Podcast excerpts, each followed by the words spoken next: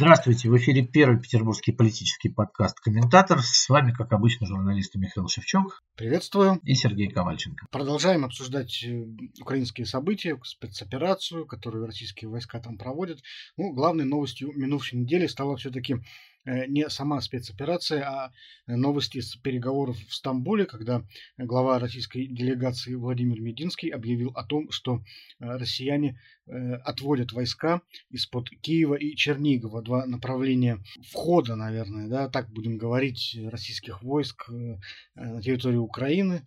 Одни из многих других точек входа, да, там тоже велись бои в первые дни достаточно серьезные. Но вот э, было объявлено, что э, Россия э, снижает военную активность на этих направлениях. И это было объяснено как некий жест доброй воли вот, в ходе переговоров. То есть как бы, как бы Россия после этого ожидает от Украины каких-то других шагов навстречу. Даже не знаю, насколько это объяснение может считаться на самом деле адекватным. Никаких особых успехов за это время российские войска не добились. И, э, в общем, самая главная задача это взять Киев э, оперативно э, в первые дни спецоперации. Она не была достигнута, и, скорее всего, вот все усилия будут брошены на Донбасс, вот на эти ЛДНР территории, которые так до сих пор и не освобождены полностью от э, войск Украины. Ну вот видишь, мы как раз в прошлом выпуске говорили о том, что э, неожиданная смена концепции, представленная Генштабом, она может указывать на какую-то э, новую точку, новый поворот в переговорном процессе. И, в принципе, так оно и случилось. Буквально вот через день сообщили о том, что вот действительно концепция немного меняется и да, из-под Чернигова, из-под Киева э, войска уходят, и теперь, да, вполне возможно, будут сосредоточены э, на Восточной Украине. Но, с другой стороны, украинские войска тоже, скорее всего, ответят тем же и э, перебросят свои войска туда же. Другой мощный инцидент случился под Белгородом тоже обсуждала вся страна. Впервые, наверное, да, э, украинская сторона нанесла акцентированный удар по инфраструктуре на территории России. Два вертолета э, пролетели каким-то образом на очень маленькой высоте к окраинам города Белгород и нанесли удар по нефтебазе. Почти, практически сразу э, губернатор области объявил о том, что это была действительно акция украинских войск. То есть, и она вызвала такую первое время недоуменную реакцию со стороны, в том числе, российских э, представителей э, власти, ну, высокопоставленных персонажей, которые говорили о том, что очень странно, да, что вот не сработало ПВО, э, но, в принципе, довольно быстро все это дело как-то улеглось, и других ударов пока мы не видели. Ну, кроме каких-то еще пары залетов снарядов, о которых тоже говорили власти Белгородской области, там что-то залетало, что-то взрывалось, но без жертв, насколько я понимаю. Ну да, но надо еще вспомнить, что за день до того, как была совершена атака на нефтебазу, а, вдруг ночью в Белгороде взорвался склад артиллерийских снарядов. Вот, и тогда тоже было много удивления, было много видео в интернете, да, и э, сначала была информация, что, возможно, это украинская ракета .у э, нанесла удар по этому крупному складу, где хранятся боеприпасы. А через день ровно, да, вот случилась вот эта история, когда э, тоже, опять же, было очень много видео очевидцев, когда прямо был снят момент атаки двумя вертолетами Ми-24, вот, которые прицельно ударили по этой крупной нефтебазе Роснефти. И, в общем, ну, это произвело такое, помимо того, что, конечно, если брать там какие-то вещи военные, да, то, ну, как бы, скорее всего, эта нефтебаза питала как раз российскую технику и там с э, тактической точки зрения ударить по нефтебазе э, проще, чем вылавливать отдельные бензовозы на дорогах.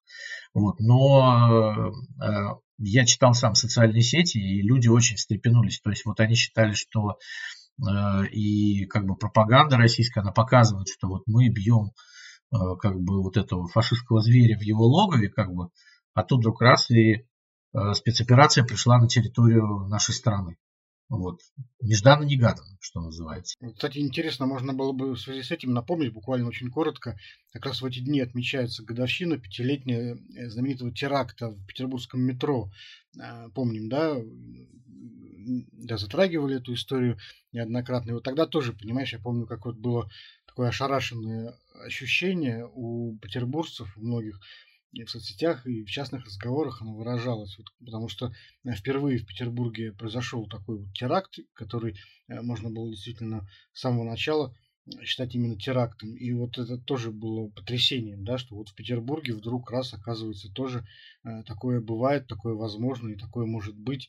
Это в голове не укладывалось поначалу. Здесь такая очень интересная история, потому что э, если сравнивать теракт в Петербурге и то, что произошло в Белгороде, как бы, тут все-таки э, история Петербурга, она сразу началась освещаться журналистами. То есть буквально там народ с колес сделал новости, приехали, там были съемочные группы, и уже через час э, вся страна знала, что произошло, как произошло, где произошло. А здесь же совершенно по-другому все. Да? Вот э, даже на следующий день уже э, российские новости были пустые федеральные. Да? Вот э, в Белгороде горит нефтебаза, грубо говоря, да, и все жители города это видят, Э, смотря в окно, а включая российский телевизор, они там этого не видят. Они видят все, что угодно. Никиту Михалкова с, Бех, с Бесогоном, там э, новости посевной в ЛНР, освобожденных территориях, там э, зверство украинских нацистов и все. А, а вот этой вот истории в новостях вообще не было. То есть ее просто не было. Страна не знает о том, что в Белгороде была совершена атака на нефтебазу. Уж тем более про склад со снарядами ну, видишь, какая история. У нас же стратегическая линия выбрана такая, что не докладываем о каких-то промахах. Мы докладываем только о победах.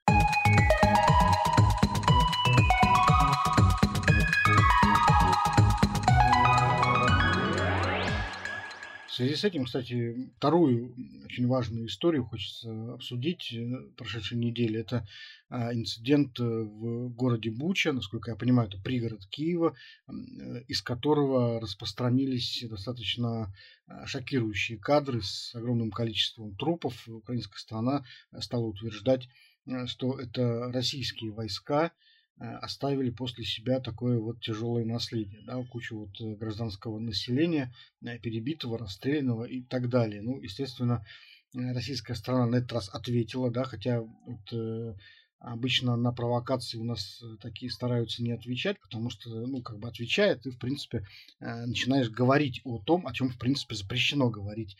Вот. Но, тем не менее, Министерство обороны долго молчало, но вот в конце концов объявило, что все это провокация, и какая-то фейк, постановка.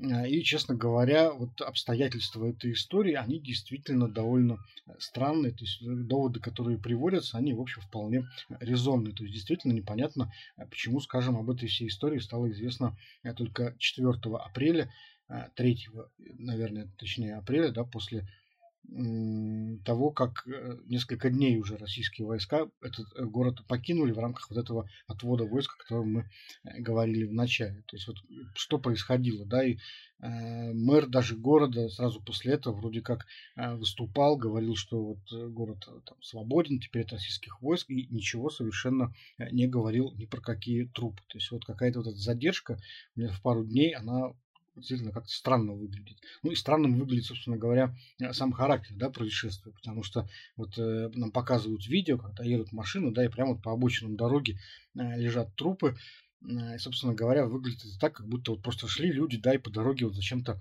э, всех убивали. Но так все-таки э, практически никогда не бывает. Вот, э, обычно какие-то есть причины, да, и обычно тела не оставляют вот так вот валяться, да, их как-то свозят куда-то, там стараются захоронить, в общем, в какой-то братской могиле. Э, в общем, это внешне выглядит так не очень, честно говоря, э, убедительно, но, с другой стороны, вот э, труп, очевидно, какие-то и есть.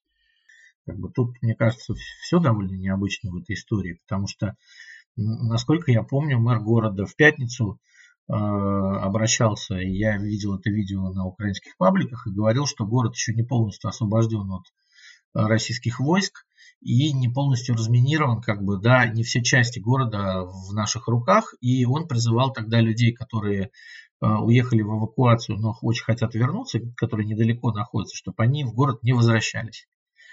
Вот, э, потому что как бы слишком много мин еще и, ну, насколько он сказал, что еще не, не полностью вот он освобожден российскими войсками. То есть вот тут такая информация как бы на информацию.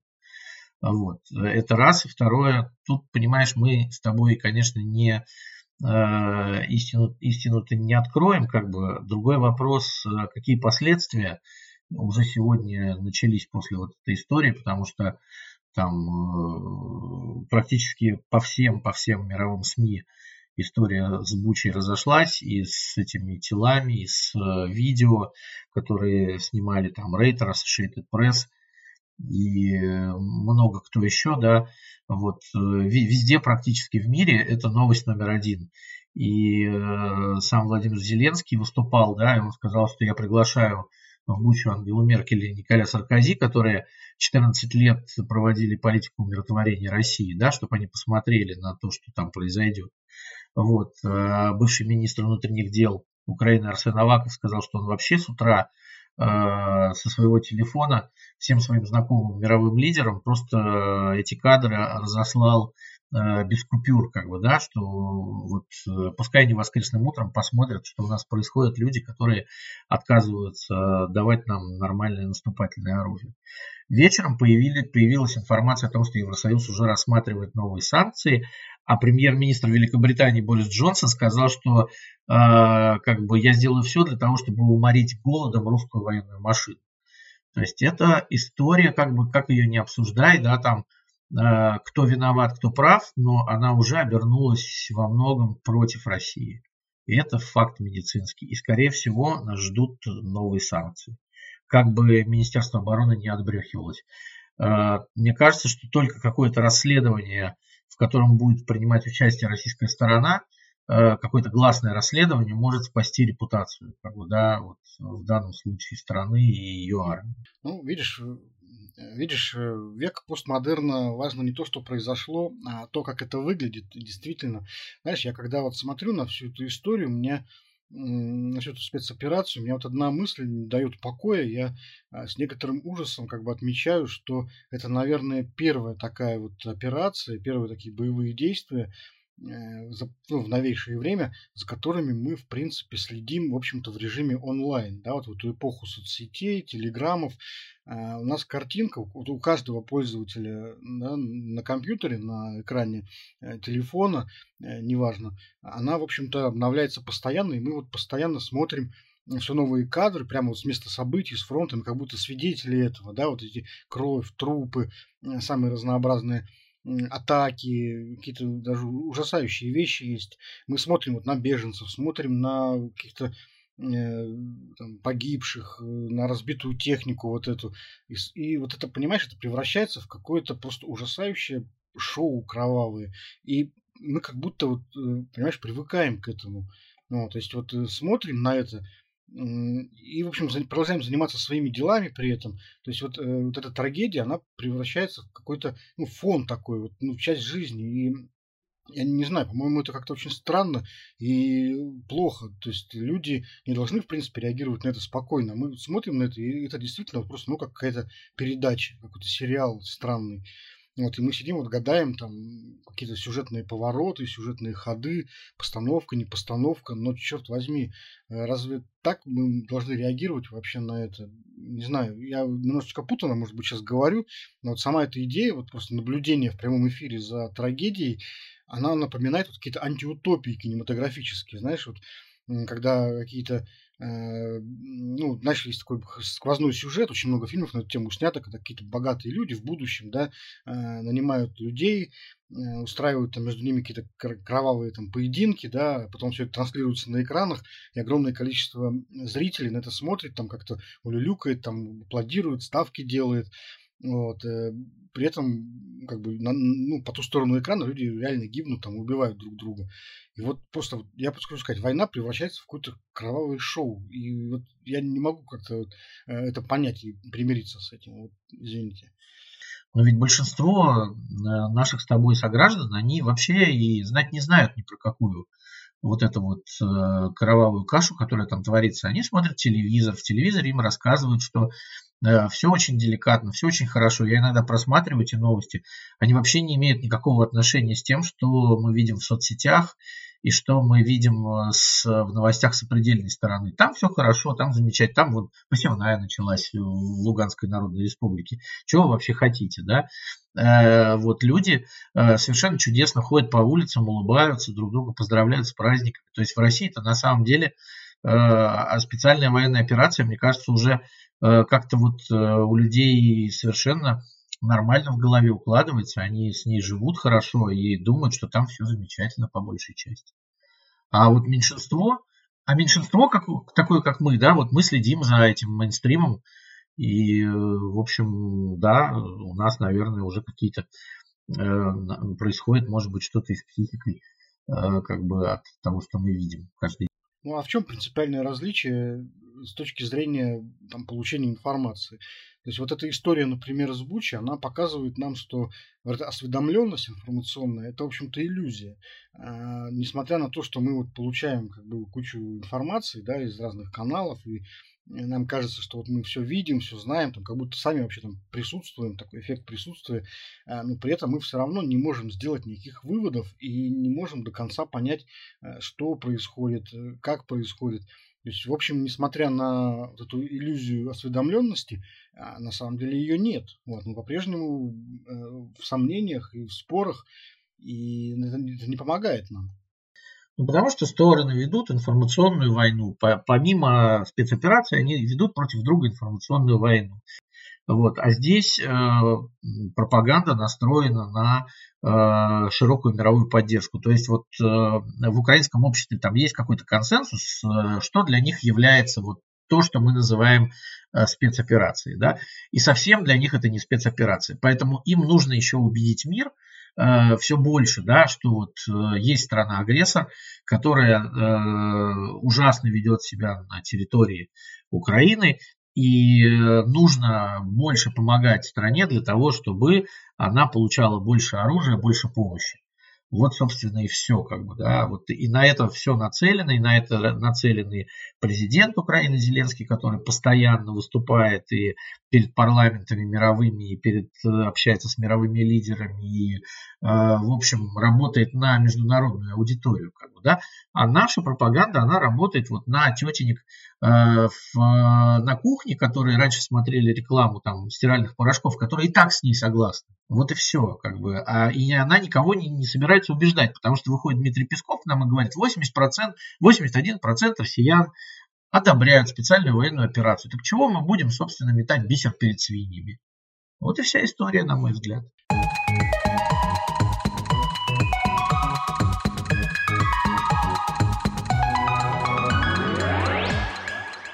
Кстати, вот про информационную э, политику в условиях спецоперации. У нас э, новый пункт в перечне э, СМИ, которых мы лишились из этой спецоперации. На этот раз о приостановке деятельности заявила новая газета. В общем, наверное, главные позиционные СМИ в стране, наверное, самые даже вот известные в мировом масштабе. Мы знаем, что главный редактор новой газеты Дмитрий Муратов, лауреат Нобелевской премии мира, его в связи с этим, конечно же, знают во всем мире, но вот после второго предупреждения от Роскомнадзора, оно было связано с размещением, там, цитированием, точнее, материала э, НКО иноагента без маркировки. Да? Уже второе предупреждение было, которое новая газета э, получила за месяц э, по этой статье. И, собственно, третье предупреждение уже э, грозило им отзывом лицензии через суд. И вот новая газета объявила о приостановке своей деятельности. Они не выходят ни в бумаге, ни на сайте, прекращают свои репортажи. И, в общем, это достаточно серьезный удар, потому что вот у нас раньше был такой дуэт двух СМИ, которые как бы считались оппозиционными, но при этом э, разрешенными властями. Это «Новая газета» и «Эхо Москвы» радиостанция. Это были такие СМИ, которые вот позволяли э, говорить хотя бы о том, что вот у нас есть э, какая-то иллюзия свободы слова. Вот, то есть журналисты, которым там разрешается критиковать, им, в принципе, за это ничего не делается. Да? Теперь «Эхо Москвы» было заблокировано еще в самом начале спецоперации, теперь пришла очередь новой газеты – и, в общем, теперь у нас таких СМИ уже и не осталось, получается. Ну, надо сказать, что там, конечно, причина-то, на мой взгляд, была это две вещи. Первое, то, что корреспондент Елена Костюченко писала с территории Украины, с территории специальной военной операции, потому что все эти тексты для текстовых материалов это очень много, они набирали больше миллиона прочтений. Вот, и я думаю, что именно это раздражало. Если бы они набирали там десятки тысяч, никто бы на это не обратил внимания. И о текстах Костюченко говорили и в России, и за рубежом, то есть это были такие свидетельства а, того, что происходило там в Николаеве, в Херсоне, вот, и еще в некоторых местах. И, кстати, а, статьи Костюченко после того, как «Новая газета» заявила прекращение работы, они были удалены с э, сайта «Новой газеты». Вот, э, и еще второе, они очень много писали о том, что о срочниках, э, которые попали в зону специальной военной операции. Вот, скорее всего, эти две вещи вызвали гнев властей, и э, было решено, видимо, прекратить деятельность.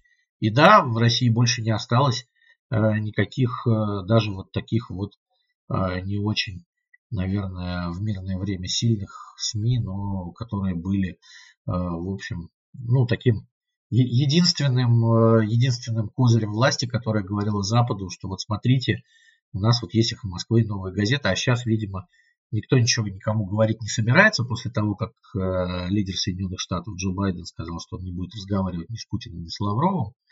Вот, а зачем нам тогда все это, как бы, если с нами не говорит э, главная держава мира? Вот я думаю, что поэтому они и почили, как, как и все, в общем, Э, СМИ, которые получают предупреждения, блокируются, и ну, руководству страны уже просто это не надо. Ну, видишь, в условиях, в условиях спецоперации, конечно, включается цензура. Вот это э, всегда так было. И... В условиях войны, давай так, в условиях спецоперации никакая цензура не, не включается. Тут это очень лукавая история, понимаешь? А, вот э, это как военные, да, которые, э, вот пишет Игорь Иванович Стрелков, мой любимый, что военные могут бунтовать и, раз, и разрывать контракты сейчас, э, не желая ехать в зону спецоперации, потому что нет, не объявлено военное положение, не объявлена война. А вот если была объявлена война, вот тогда бы, конечно, они пошли бы под трибунал. То же самое с военной цензурой. Нет войны, нет военной цензуры. Извините. Вот именно поэтому а так-то, по большому счету, она есть. Поэтому пришлось и закон этот принимать думский о клевете в отношении российской армии. Да, к сожалению, э, такие вот процессы, которые э, выглядят сейчас необратимыми. Я, честно говоря, сомневаюсь, что в какой-то обозримой, обозримой перспективе мы увидим возрождение вот новой газеты, потому что даже когда спецоперация когда-нибудь, наверное, закончится, Э, очень трудно будет все это восстанавливать. Ну, в общем-то, да, э, сейчас Россия занимает вполне конкретную позицию, очерчивает себя и описывает, в общем-то, э, в очень простых терминах, где нет места никаким вообще полутонам, допущениям, сомнениям. То есть мы вот находимся действительно на, в положении какой-то сожженной крепости, где распоряжается комендант, а не гражданская администрация.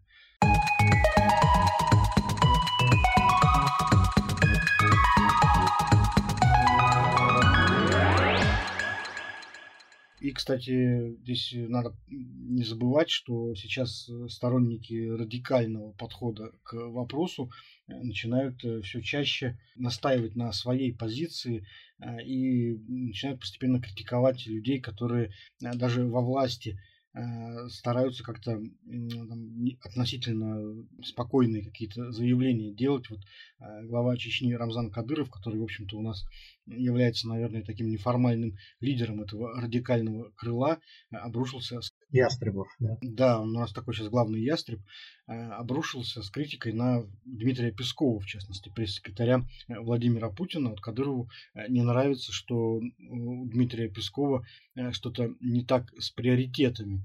Он говорит, что вот Дмитрию Пескову, во-первых, стоило бы как-то более пафосно и более более восхищенно отозваться о присвоении Рамзану Кадырову э, звания генерал-лейтенанта, а также о том, э, кого Дмитрий Песков считает патриотами. Вот э, Дмитрий Песков заявил о том, что телеведущих и известных медийных персон, которые в первые дни спецоперации покинули страну и сделали какие-то там пацифистские высказывания, он не считает врагами считает по-прежнему патриотами. В частности, вот телеведущий э, Иван Урган попал э, в число этих людей, да, и вот Рамзану Кадырову вот не понравилось очень, э, что, дескать, вот Ургант может э, уехать, да, сделать какие-то заявления, потом, как ни в чем не бывало, вернуться и при этом э, продолжать считаться патриотом. Настоящий патриот, э, по мнению Рамзана Кадырова, это вот,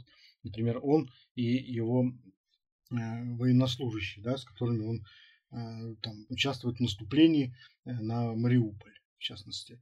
Вот. И даже не знаешь теперь, э, какая, какова будет судьба Дмитрия Пескова после этого, потому что вот Рамзан Кадыров сейчас явно, мне кажется, авторитетнее.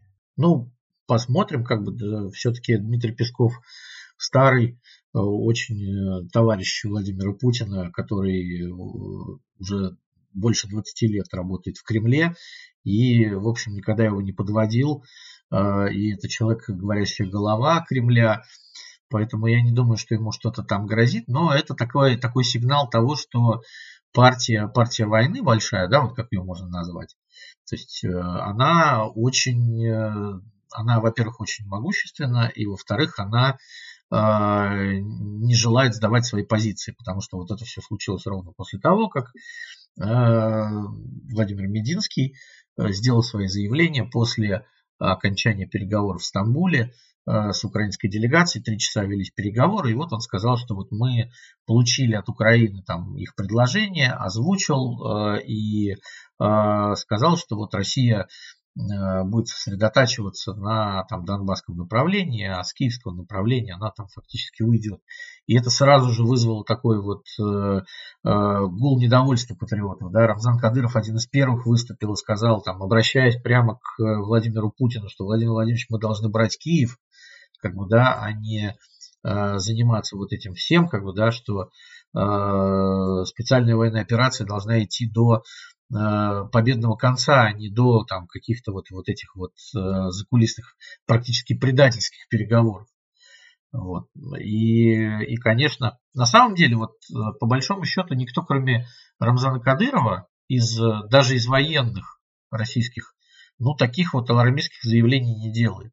То есть Кадыров является каким-то лицом вот этой вот партии войны, которая наверняка существует, потому что спецоперация продолжается. И его роль в данном случае, как бы, конечно, очень возросла в российской политике. Ну, видишь, вот ястребов мы видим, вот, но мы совершенно не видим голубей сейчас в российской политике. Нет э, практически никаких политиков, которые могли бы хотя бы каким-то эзоповым языком очень осторожно намекать на то, что э, может быть, там следует добиваться каких-то компромиссов. Э, вот, и как ни парадоксально, вот слова Владимира Мединского да, о там, отводе войск – сейчас, наверное, являются максимумом э, вот этой э, голубиной пацифистской позиции, миролюбия, да, э, который вообще вот российская власть может себе позволить. При том, что, а, собственно говоря, Владимир Мединский не говорил ничего ни о там, компромиссах, ни о мире, ни об уступках. Но даже такая позиция, в общем, уже вызывает недовольство радикалов, недовольство ястребов, которые требуют вот, действительно идти до, до Талова, что называется.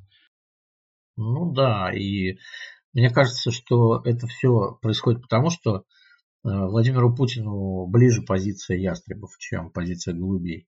И никто просто не смеет сейчас э, из его окружения выступить с какими-то пацифистскими высказываниями, потому что там тот же все видели, как э, когда Аркадий Дворкович, управляющий фондом Сколково, выступил с, э, против, сказал нет войне, да, там, то моментально был уволен. Вот. Есть э, еще Роман Аркадьевич Абрамович, который участвует в логистике переговоров между Россией и Украиной, но публично не высказывался никогда, да, ну вот он замечен там был. Э, и фактически все, да, был, мы видели отъезд Анатолия Чубайса, который уже обсуждали, вот, мы э, знаем, что есть какие-то слухи об увольнениях э, в Центробанке. Мы видели увольнение в Аэрофлоте авиакомпании России. Наверняка есть еще какие-то. То есть вот люди голосуют ногами. И никто, понимаешь, вот не может действительно выйти и сказать, что нет, ребят, я вот не согласен с этой позицией, я вот за, за мир. Вот. То есть э, все, все отползают скорее, чем что-то говорят. Ну да, сейчас, наверное, не тот, э, не тот э, период времени, когда об этом вообще можно говорить, потому что э, пока что не прошла вот эта эйфория брутального, так сказать, наскока. Вот. Сейчас кажется, что надо, надо, надо наступать, надо брать свое, штурмовать и так далее. Это, и сознание так быстро не, не может наступить, потому что всегда... А когда наступит, как ты думаешь? Слушай, ну это вопрос, я думаю, даже не одного месяца, и не двух, и не трех. И что должно произойти для этого? Слушай, вот. ну для этого, во-первых, э, должно произойти значительное э, ухудшение э, благосостояния граждан на фоне недостижения каких-то значительных прорывных успехов на фронте. Вот, то есть в принципе, какие-то успехи на фронте, они могут э, компенсировать в какой-то степени, ну, тоже, может быть, не бесконечно, но так или иначе на какое-то время э, компенсировать э, ухудшение там, уровня жизни. Да? То есть будет понятно визуально людям, ради чего, собственно говоря, надо терпеть. Да? А, потому что вот разговоры о том, что мы там русские, мы потерпим любые лишения, любые, неуда... Э, любые там какие-то падения. Вот. Э, Все это имеет смысл только тогда, когда есть определенная компенсация. Да? Когда понятно, зачем это все и для чего. Вот. И что, что, что вот на горизонте маячит какой приз.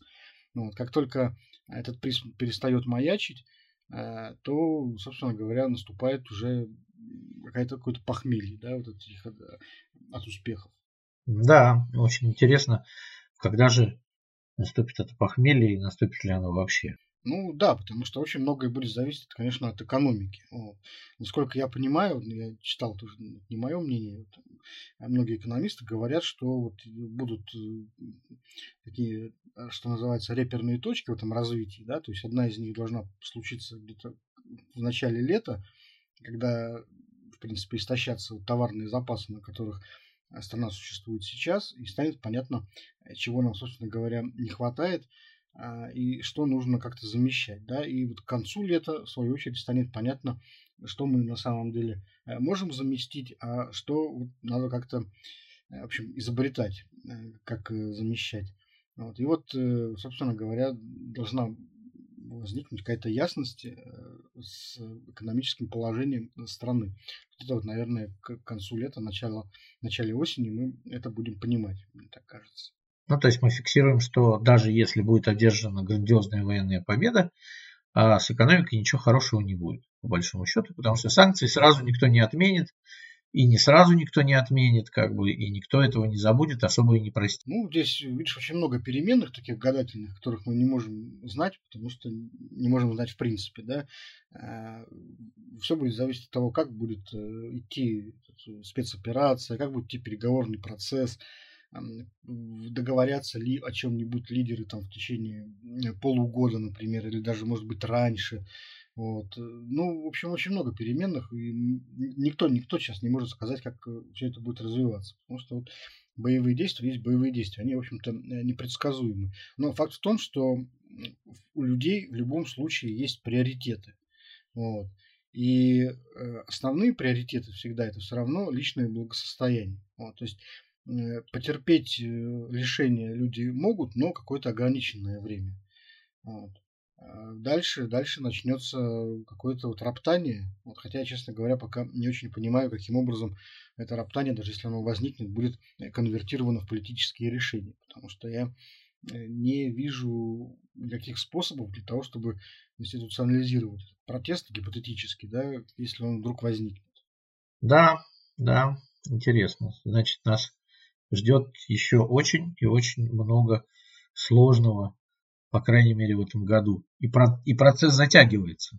То есть это не, не то, что мы думали там э, в феврале, как бы, а сейчас уже видно, что весь процесс затягивается, затягивается он на месяцы, если не на годы. Ну, пока не будем э, делать таких самых уж ужасных прогнозов, потому что пока еще есть надежда, что каким-то образом э, дело будет разрешено, но вот э, где-то в течение ближайшего полугода станет понятно, собственно, Э, на что стоит рассчитывать.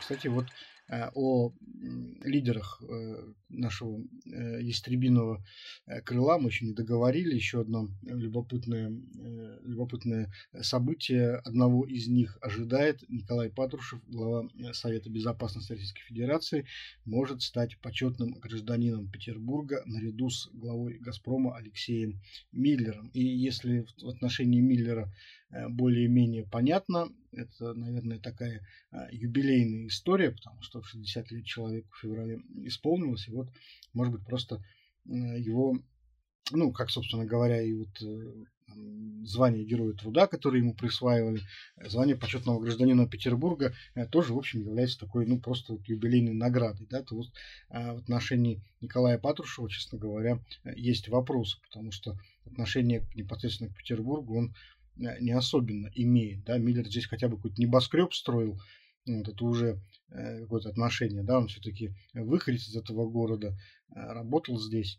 Вот. Николай Патрушев, в общем-то, что это такое? Это просто э, со стороны там, депутатов парламента какой-то э, акт чинопочитания или что? Какое-то отношение имеет но э, вот э, во всяком случае, да, во всяком случае тот факт, что э, почетный гражданин Любовь Егорова поддержала его избрание, это человек, который не делает ничего без веления начальства, как бы э, говорит о том, что, э, в общем, Николай Платонович поддержан Смольным в данном случае. И э, это тоже интересная история, потому что он ведь не лидер сейчас истребительного крыла, мы его вообще не слышим.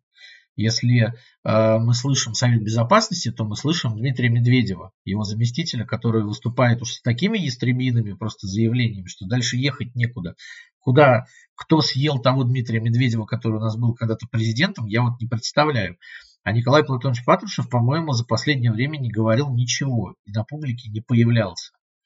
Вот, он э, и более того, когда был этот знаменитый Э, Совет Безопасности, где принималось решение, Николай Платонович выступил э, просто вот э, с очень миролюбивым заявлением. Он предложил Владимиру Путину подождать 24 числа, встретиться с Джо Байденом, переговорить, а уже потом принимать какие-то решения. И был жестко одернут президентом, который сказал, что нечего, как бы, да, уже все переговорили. Вот, поэтому, как бы тут история, история странная. То есть, вот с одной стороны, Э, конечно, и ястребом всегда был. А вот сейчас э, никаким ястребом, понимаешь, это вот как Мединский, да, вот кто бы мог подумать, что у нас Мединский будет голубем мира сейчас. И, и довольно сдержанным комментатором, потому что э, он, ну там как бы, когда говорит про переговоры эти, он особо ни, никаких там страшных вещей не говорит.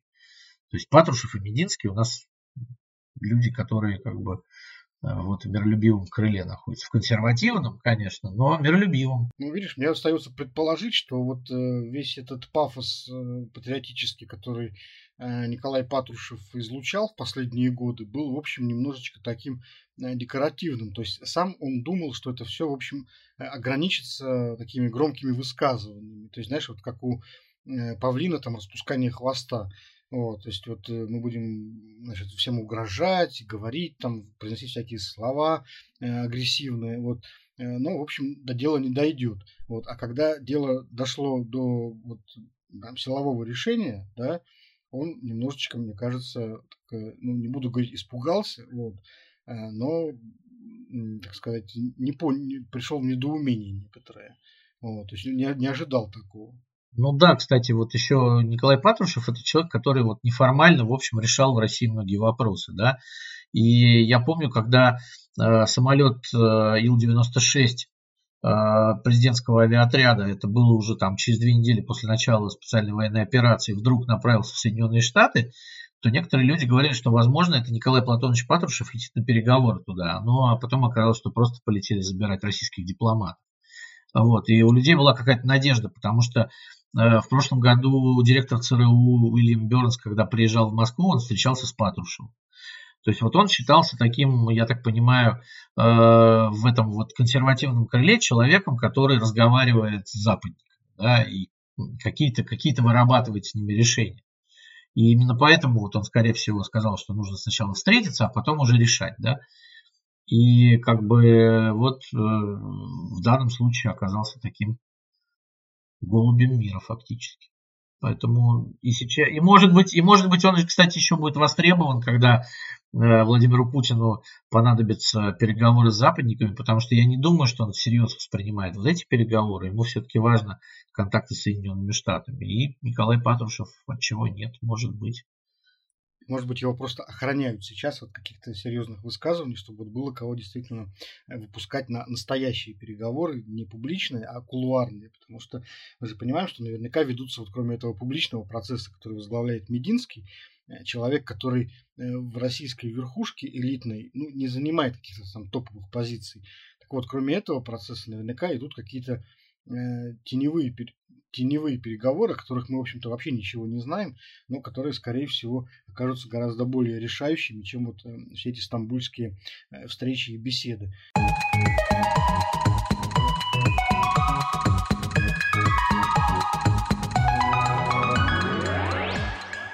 И, кстати, раз уж мы э, заговорили о Петербурге, надо отметить интересные события, все-таки, знаешь, такой э, глоток мирной жизни, да, вот новостей мирной жизни. В Петербурге, наконец, стартовала знаменитая транспортная реформа, которую губернатор Александр Беглов обещал нам еще, когда он э, баллотировался в губернаторы. И, честно говоря, началась она, на мой взгляд, довольно-таки криво. Кто и не ожидал, что она прямо начнется. Все говорили, что когда первый день старта реформы, народ будет метаться по, по этим остановкам с новыми маршрутами, не знать, куда он едет, садиться в автобусы, которые будут непонятно куда приезжать. Это как раз, э, мне кажется, такая история вполне себе. Вот интереснее всего, э, как продолжится эта реформа, потому что э, под нее там не только делаются новые остановки, а под нее закупается техника. А техника, она закупается либо на КАМАЗе, вот эти новые автобусы, либо в Ликино, либо в Минске. А все это попадает под санкции, опять же. То есть вот как они будут, там очень много западной начинки, и э, вот э, как э, в отсутствии вот этой техники будет продолжаться реформа, да, вот сейчас есть первый этап, да, вот, может быть, оно на нем как раз и завершится, вся эта транспортная реформа на этом первом этапе. Ну, честно говоря, вот я пока не очень доволен.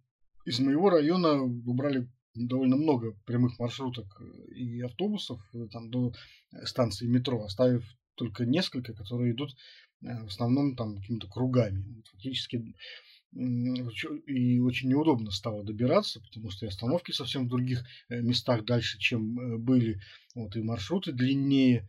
Вот, то есть э, не очень понятно, зачем это было сделано. Хотя нас вот на протяжении года уверяли, что все абсолютно продумано, все рассчитано и так далее. Вот, ну, даже не знаю, насколько это все было продумано, вот почему-то пока не складывается такого впечатления. Но мне кажется, если бы Александр Беглов, его заместители и большинство чиновников ездили на общественном транспорте, то реформа была бы куда более продуманной, потому что, ну, э, все эти люди, как бы, они ездят на служебных машинах, и их вообще эта вся транспортная реформа совершенно не касается. Вот. А когда это тебя не касается, то ты э, все это проектируешь и делаешь умозрительно и гипотетически. Так же, как я думаю, что делают эти, это, это те люди, которые реформой этой заняты. Да? Вот, и судя по, вообще по тому, как выглядит город после зимы, вот, мне кажется, что э, говорить о каких-то успехах петербургских властей, даже гипотетических и будущих, там, э, связанных с, любым, э, с любыми вещами, там, будь то мусор, мусорная реформа там, или транспортная реформа, или еще какая-то реформа, вот э, над этим можно будет только смеяться и плакать. Все-таки интересно, не стоило ли, например, лучше сначала обеспечить эти все заказы автобусные, да, после этого уже что-то начинать? Ну а зачем? Ну, как бы, э, ну, видишь, Беглову важно было отрапортовать, что эта реформа произойдет а уже как дальше она будет, неважно. Ну, там притрутся, как говорят, ну, притрутся, э, поворчат, там э, как-то начнут ездить, все равно им придется, никуда они не денутся. Вот такая логика. Не, понимаешь, никому же не надо, чтобы было удобно. Да? Это вот как, когда старшина в армии призывает солдат э, плац ломами подметать, может, не надо, чтобы они подмели плац, да, а ему надо, чтобы они задолбались, как в том анекдоте. Поэтому здесь вот такая же история. Надо, чтобы все были заняты и все задолбались. Вот и все. Ну, вот как довольно печально. Давай все-таки посмотрим. Э, может быть, это такие издержки первых дней, первого этапа, а потом все-таки как-то это все выровняется. Э, и все-таки будет так, как вот обещал нам э, наш губернатор, обещал, что э, все будет прекрасно, и мы еще э, скажем всем спасибо да, за такие замечательные образования новые. Вот. Ну, а, наверное, на этом мы пока закончим свой очередной выпуск. Вернемся через неделю, как всегда, с новостями и их э, интерпретацией. С вами были Сергей Ковальченко и Михаил Шевчук. Всего доброго. До свидания.